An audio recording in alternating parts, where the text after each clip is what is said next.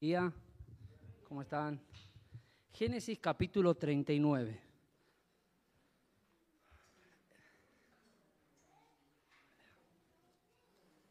Daniel, ¿dónde está? Dani, marcame el horario, por favor. Gracias. Génesis capítulo 39.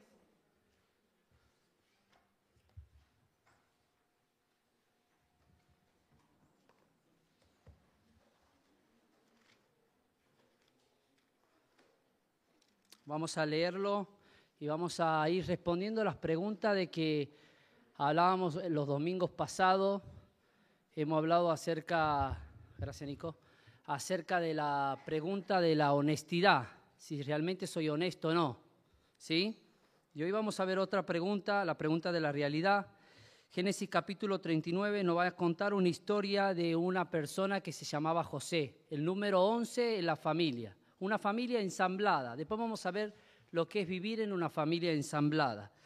Versículo 1. Llevado pues José a Egipto, Potifar, oficial del faraón, capitán de la guardia, varón egipcio, lo compró a los ismaelitas que lo habían llevado allá, consecuencia de lo que lo habían vendido sus hermanos por envidia.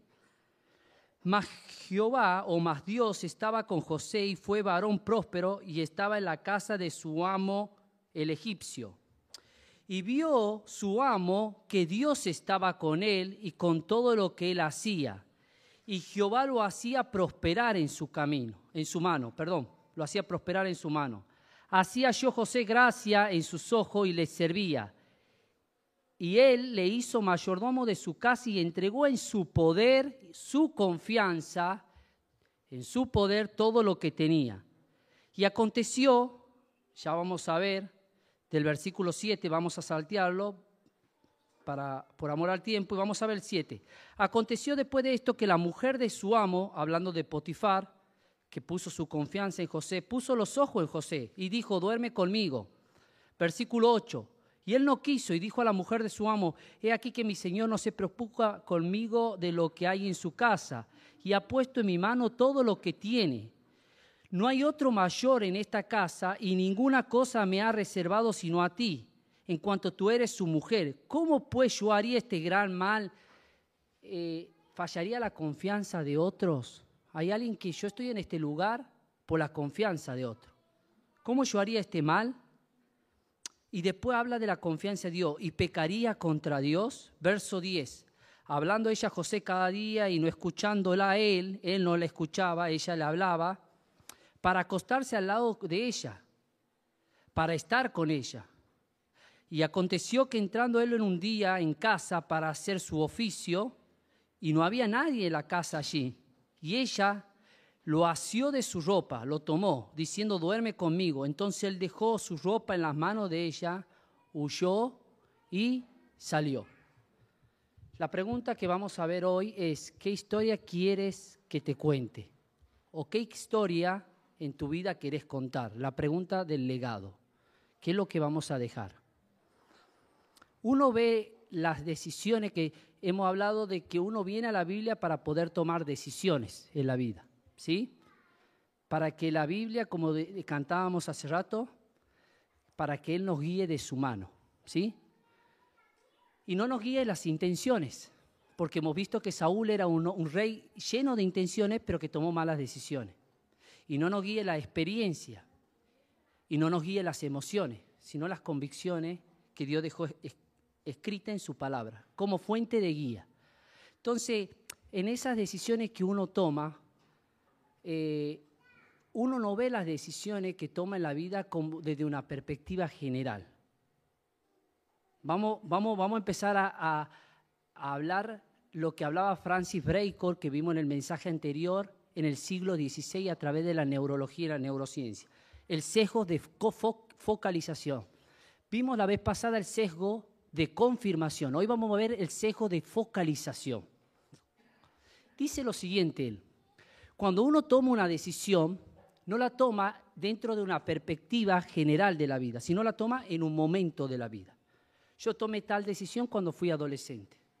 Yo tomé tal decisión cuando fui joven. Pero al final de la vida, la vida no se ve como una decisión en un momento de la vida, sino como una vida en general, un legado.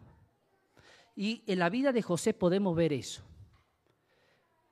que cada decisión formó parte de la historia de su vida, una historia permanente. No una historia, yo hay muchas decisiones, muchos capítulos de mi vida, vuelvo a hablar para mí, como dije el domingo pasado, no a ustedes, si ustedes tienen algo, lo hablan con Dios. Yo hay muchas decisiones en diferentes etapas, infancia, adolescencia, juventud de mi vida, que quisiera saltear. Capítulos que no quisiera contar. Momentos que no quisiera recordar. Porque tomé esa decisión para ese momento de mi vida. Pero cuando uno ya va creciendo, ya no ve como un momento, como una etapa, sino mira hacia atrás como la historia de su vida. Y José está acá, encerrado dentro de la Biblia. Ustedes pueden leer después la historia de la vida de José. ¿Y por qué elegí José? Porque en la Biblia, en la primera historia, yo le conté de cómo fue desde que comencé mi relación con Dios, la universidad y ahora la pandemia. Eh, cuál es la vida que más me impactó. Y fue la vida de José, porque la vida de José me parece a mí, es una percepción personal, es la vida que más se parece a Jesucristo. Por eso tomé la vida de José y cómo él fue tomando decisiones en diferentes etapas de su vida, no como la de un momento, no como acostate conmigo, no como eh, en la cárcel, en diferentes estados, y a veces era consecuencia de decisiones que otros tomaron. Por ejemplo, Vivió en una familia ensamblada donde los hermanos, en una familia ensamblada hay mucha contención, celos, diferencia, lo vendieron, lo querían matar y vivió las consecuencias de decisiones de otros. A veces hijos que viven las decisiones de las consecuencias de sus padres, esposos que viven las consecuencias de las decisiones de su esposa o esposa de su esposo y así sucesivamente. Él vivió decisiones o tuvo que vivir cosas tuvo que después de esto, de que la mujer le dijo que no, él rehusó acostarse, le dijo a su esposo que él la quiso, que la quiso qué? Que quiso abusar de ella. Potifar el esposo, ¿qué va a hacer? Le va a creer más a la esposa que a un esclavo y lo metió en la cárcel. Él tuvo que vivir las decisiones, las mentiras, las consecuencias de otro. Y qué difícil que cuando uno no ve las decisiones y la ve como solamente, primer punto, un momento de su vida y no en la perspectiva general. De que tenemos una vida y que esa vida está bien, se divide en etapas, en capítulos. Pero somos hijos de nuestro pasado, lo dijo el, el profesor de la universidad en Salamanca, en España, y padre de nuestro futuro. Lo que vos sos hoy es la decisión de tu pasado y lo que vas a hacer mañana es la decisión de tu presente. Ahora, cada decisión que uno toma no la toma dentro de un contexto emocionalmente neutro. Nadie puede decir estoy lo más frío posible, lo más, y voy a tomar esta decisión. No. Levántese toda la, mano lo que pusieron, lo que, no, no levante, no. Estamos en internet. Lo que se pusieron de novio se casaron. Bien, perfecto. Novio no significa novio. Novio. Pero después en el consultorio me aparece, doctor, lo que pasa es que es el carácter de ella. Y le digo, pero vos cuando te pusiste de novio, ¿qué pasó? Sesgo de focalización. Ahí viene el sesgo de focalización. ¿Qué? Que hay muchas cosas que los otros ven que yo no veo, porque estoy sesgado. Cuando uno toma una decisión, no la toma emocionalmente neutro, sino la toma con una efervescencia emocional, sea de temor, sea de pasión, sea de enamoramiento, sea de soledad, pero tomamos decisiones en un contexto emocional. Nadie la toma neutro. Y yo le pregunto, vos cuando te casaste con ella, ella era así para nada, doctor. Si yo la conozco de la infancia y nunca cambió. ¿Y él cuando se casó, vos eras así? No, para nada, doctor pero yo lo conozco a él desde que hace mucho y él no cambió. ¿Qué pasó en ese momento? ¿No? Sesgo de focalización, Francis Bacon, siglo XVI. No vio. Porque uno nunca toma una decisión emocionalmente neutro. La toma dentro de muchas presiones. ¿Y sabes qué? Jesús va a hablar de una de esas presiones que quiero hacer hincapié a lo que le está pasando a José. Y va a hablar que unas, porque una cosa es la emoción, que algún día lo vamos a explicar en el otro mensaje que viene, la, la pregunta de la conciencia se llama, y otras son los sentimientos. Hay siete emociones. No es lo mismo una emoción que un sentimiento. Ya vamos a diferenciar por qué. Este sesgo de focalización me lleva a tener cierta neblina para tomar una decisión. Entonces yo le digo, por ejemplo, le cuento un caso, vamos, para, vamos a contar casos clínicos para que puedan entender la gente.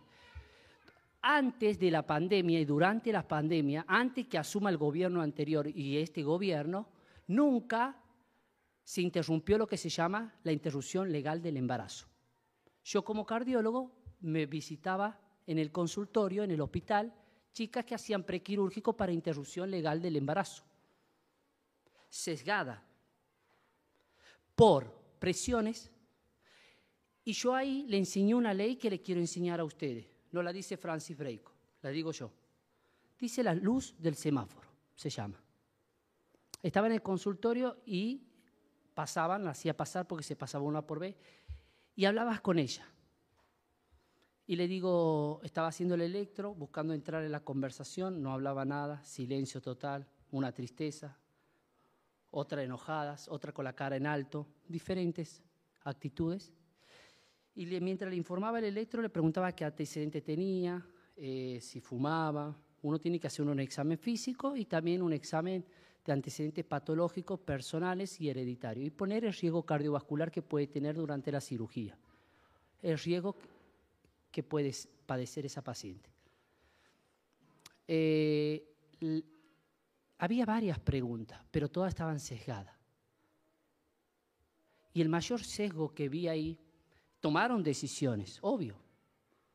Algunas están llorando y con palpitaciones, con miedo. Otros pueden mirar a sus hijos y pueden seguir sus estudios, su trabajo y estar alegres. Cada uno de ellas tomó decisiones.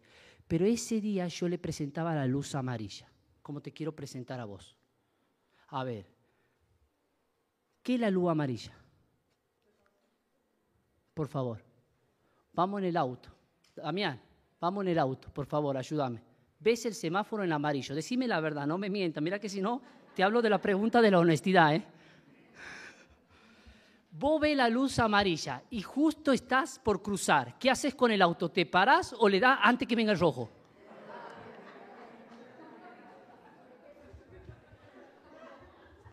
Yo le digo la verdad. ¿Qué, hacen ustedes? La verdad. Le pisamos el acelerador porque no viene rojo. En ese proceso, en ese sesgo, le metemos presión. En vez de poner la luz amarilla y parar y soltar el pie del acelerador. Porque la luz amarilla me quiere decir algo, para algo está el semáforo. Llámame que la luz roja, amarilla y verde. Pero ¿qué hace uno normalmente? Viene el amarillo, con todo, ¡fum!, pasa. Y lo, correcto sería no. Pará, detener el auto y espera. Ahora, en esa presión, Jesús dijo algo, Juan capítulo 14, Juan capítulo 21, el mayor mandamiento que Jesús habla porque sabe que sus discípulos, sabe que su iglesia, sabe que las personas, sabe que lo que Él va a redimir en la cruz van a tener que tomar decisiones. Y dice, no se turbe vuestro corazón no tengan miedo. Una de las emociones, son siete emociones, pero vamos a hablar de una. Una de las emociones que tiende a hacerme pisar el, acelerador es el, muy bien, el miedo. Pero ¿por qué vas a tomar esa decisión de interrumpir el embarazo? ¿Porque mi novio? ¿Porque mi mamá? ¿Porque voy a quedar sin trabajo? ¿Por qué volvés con la chica si venías bien a la iglesia? ¿Por qué volviste con, con la chica que ya, ya, te, ya en el pasado te fue mal? Amigos, experiencia. Porque tengo miedo de quedarme solo. ¿Por qué eh, tomaste esa decisión? Porque tengo miedo de perder esa oportunidad, ese negocio. Y le piso al acelerador. El temor, el miedo, me hace pisar el acelerador y pasar en amarillo. Acá estaba jugándose la vida este muchacho. Porque él podía quedar bien parado si se acostaba con la mujer de su amo. Quedaba en silencio, nadie habla, es así, ¿no? Pero ¿sabes qué? Déjame decirte algo, tarde o temprano esa foto va a subir al Facebook. Ese, ese mensaje, tarde o temprano lo va a leer tu esposa. No estoy hablando de la mía, ¿eh? Pero tarde o temprano eso va a salir a luz. Y no podés vivir, como me dijo un amigo cuando escuchó el mensaje de la honestidad que hoy está presente, arrastrando un muerto. Todos tenemos un muerto en el armario. Está bien, pero no podés convivir y, y ¿Por qué? Te explico por qué. Porque los hermanos de José le tuvieron que decir al padre, ¿qué le dijeron al padre? Que José había muerto. Le llevaron la túnica de José llena de sangre y que una bestia lo había devorado, cuando no era la verdad. Ahora el padre, durante todo su año que no lo vio a José, ¿cómo estaba? ¿Cómo dice la Biblia que estaba? Que un padre perdió un hijo. Triste, desolado. ¿Y cómo te sentirías vos frente a tu padre que está llorando y que vos sabés la verdad y que no lo podés consolar porque tu conciencia, ya vamos a ver la, la otra pregunta, te come? ¿Me siguen o no? Yo no lo puedo consolar, decía Rubén, decía Judá, decía Leví, todos los hijos, a mi padre que está llorando, porque yo le he mentido en la cara. La conciencia le latía. Y los dos llegan al final de la historia, ojalá no del tiempo, Dani, marcame el tiempo, para ver cómo llegan los hijos y cómo llega José, con historias de mentira hasta el final, porque muere el padre y ellos piensan que José se va a tomar eh, venganza y le dice, mi padre cuando murió dijo que nos perdone. Diez minutos, gracias. Dijo que nos perdone. Hasta el final de su vida llegan mentirosos. Y José dice, yo ya lo perdoné en su corazón. Y le habla al corazón. Diez minutos, me hace correr la hoja, Dani. Bueno, gracias, Dani. Ahora, ¿qué tengo para contrarrestar esa emoción cuando estoy envuelto en ese sesgo de focalización, cuando estoy emocionalmente y tengo que tomar esa decisión? No porque voy a perder la oportunidad, porque voy a perder plata, porque voy a perder el trabajo, porque voy a quedarme solo y sé que voy a pisar el acelerador en amarillo. No, pará. Tengo un recurso de Dios, que es la fe. Ahí viene el recurso de Dios, la confianza en Dios. Porque no es lo mismo una ecuación cuando tomas una decisión con Dios o sin Dios.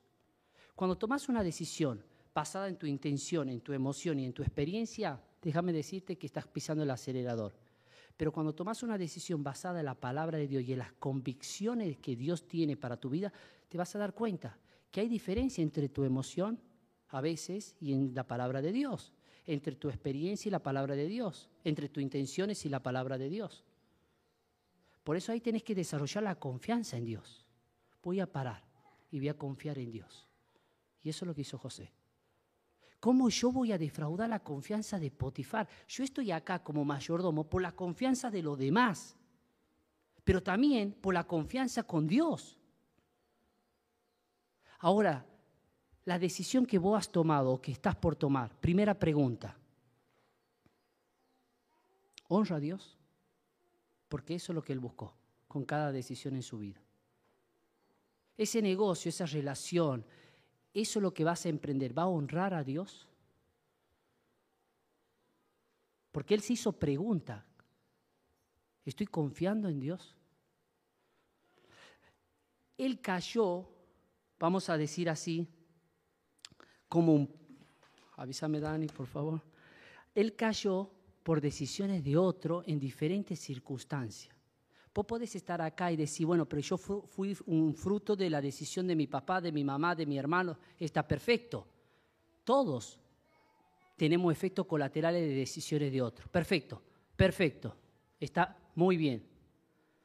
Pero hay un psiquiatra que vivió el holocausto nazi, que se llama Víctor Frank, que escribe El hombre, la búsqueda del sentido. Y dice, yo entré a los campos de concentración nazi y me quitaron la ropa, primero.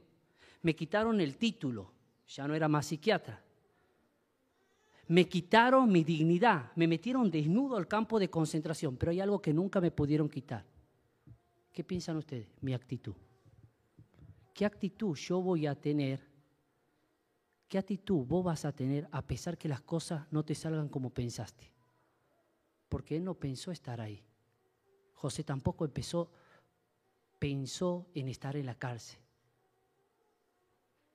Pero ¿qué actitud vas a tomar a pesar que las cosas no te salgan como vos pensás? ¿Vas a seguir honrando a Dios? ¿Vas a decidir seguir confiando en Dios? ¿O voy a confiar en mis intenciones, en mis emociones y en mi experiencia? No es lo mismo la ecuación metiéndolo a Dios que sacándolo a Dios de la familia, de la sociedad, de tu vida. Es diferente, totalmente diferente la ecuación, porque la historia de José termina como siendo el segundo después del faraón porque en medio de la cárcel le interpreta el sueño al panadero, al copero y luego al rey de los siete años de vaca flaca y de vaca gorda, al rey o al faraón, y llega a ser el primer ministro. Porque la palabra que más se repite en la vida de José es que Dios estaba con él y lo prosperaba, sea el lugar donde estaba, porque había dispuesto honrar a Dios y no arrastrar un muerto, y no esconder un muerto en el armario, porque había decidido honrar a Dios porque había decidido que independientemente de la actitud, las consecuencias, ser, no victimizarse, yo estoy acá porque mis hermanos, porque mi mamá me dejó, porque mi hermano me vendió. No, ¿qué actitud voy a tomar en medio de la cárcel? Vamos arriba. ¿Qué Dios tenemos? ¿A quién le acabamos de cantar? ¿A quién adoramos? ¿Qué actitud voy a tener a pesar que las cosas no me salgan como yo piense?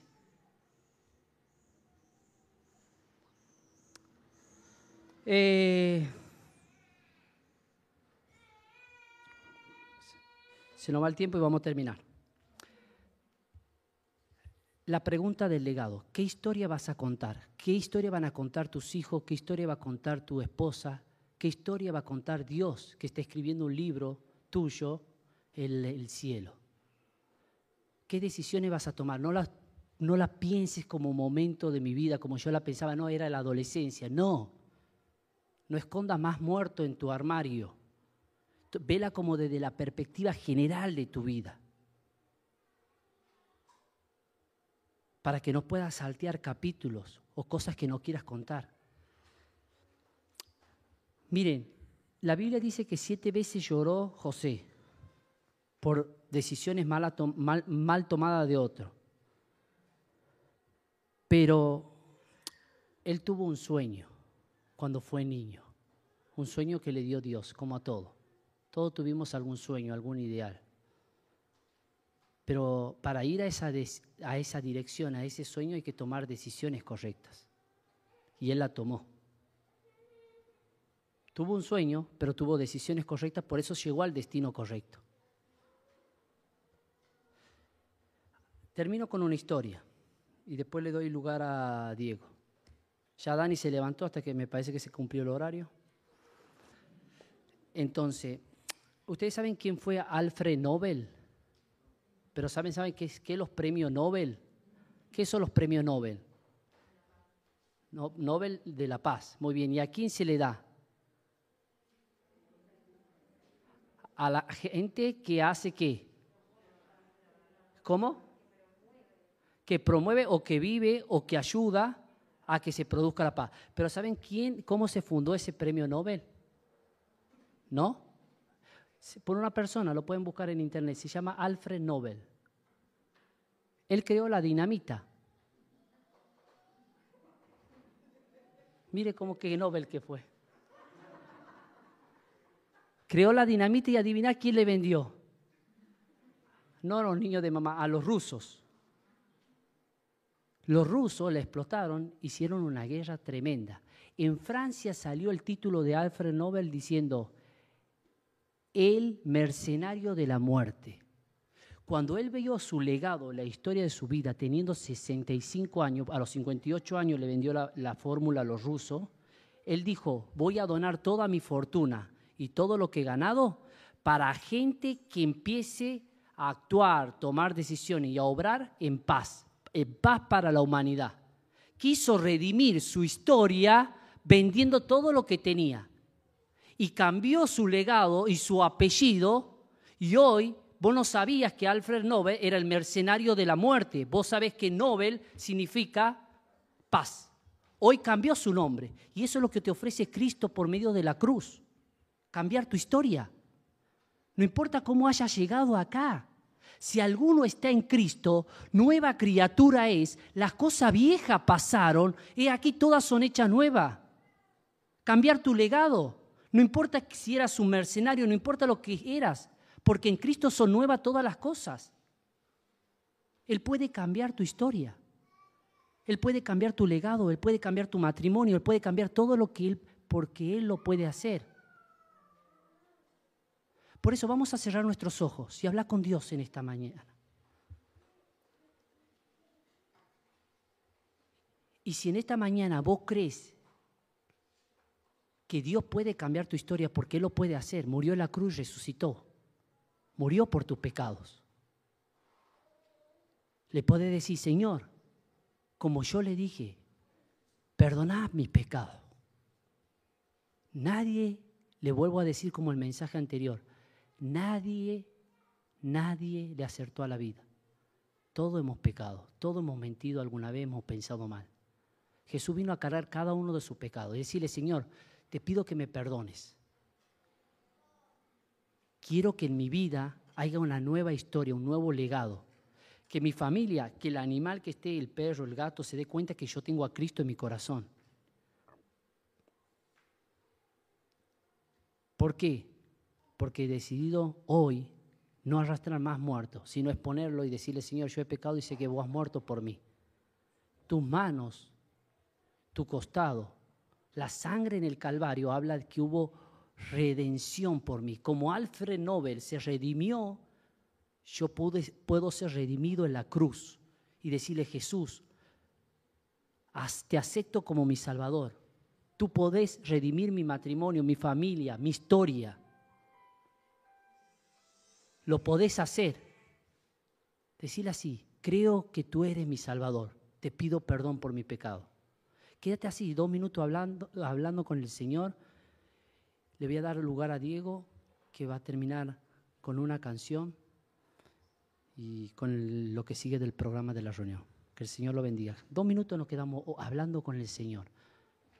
Y si te falta actitud, valentía, no importa la decisión que haya tomado tu padre, ¿qué actitud vas a tomar vos? Pensá si sos del Señor.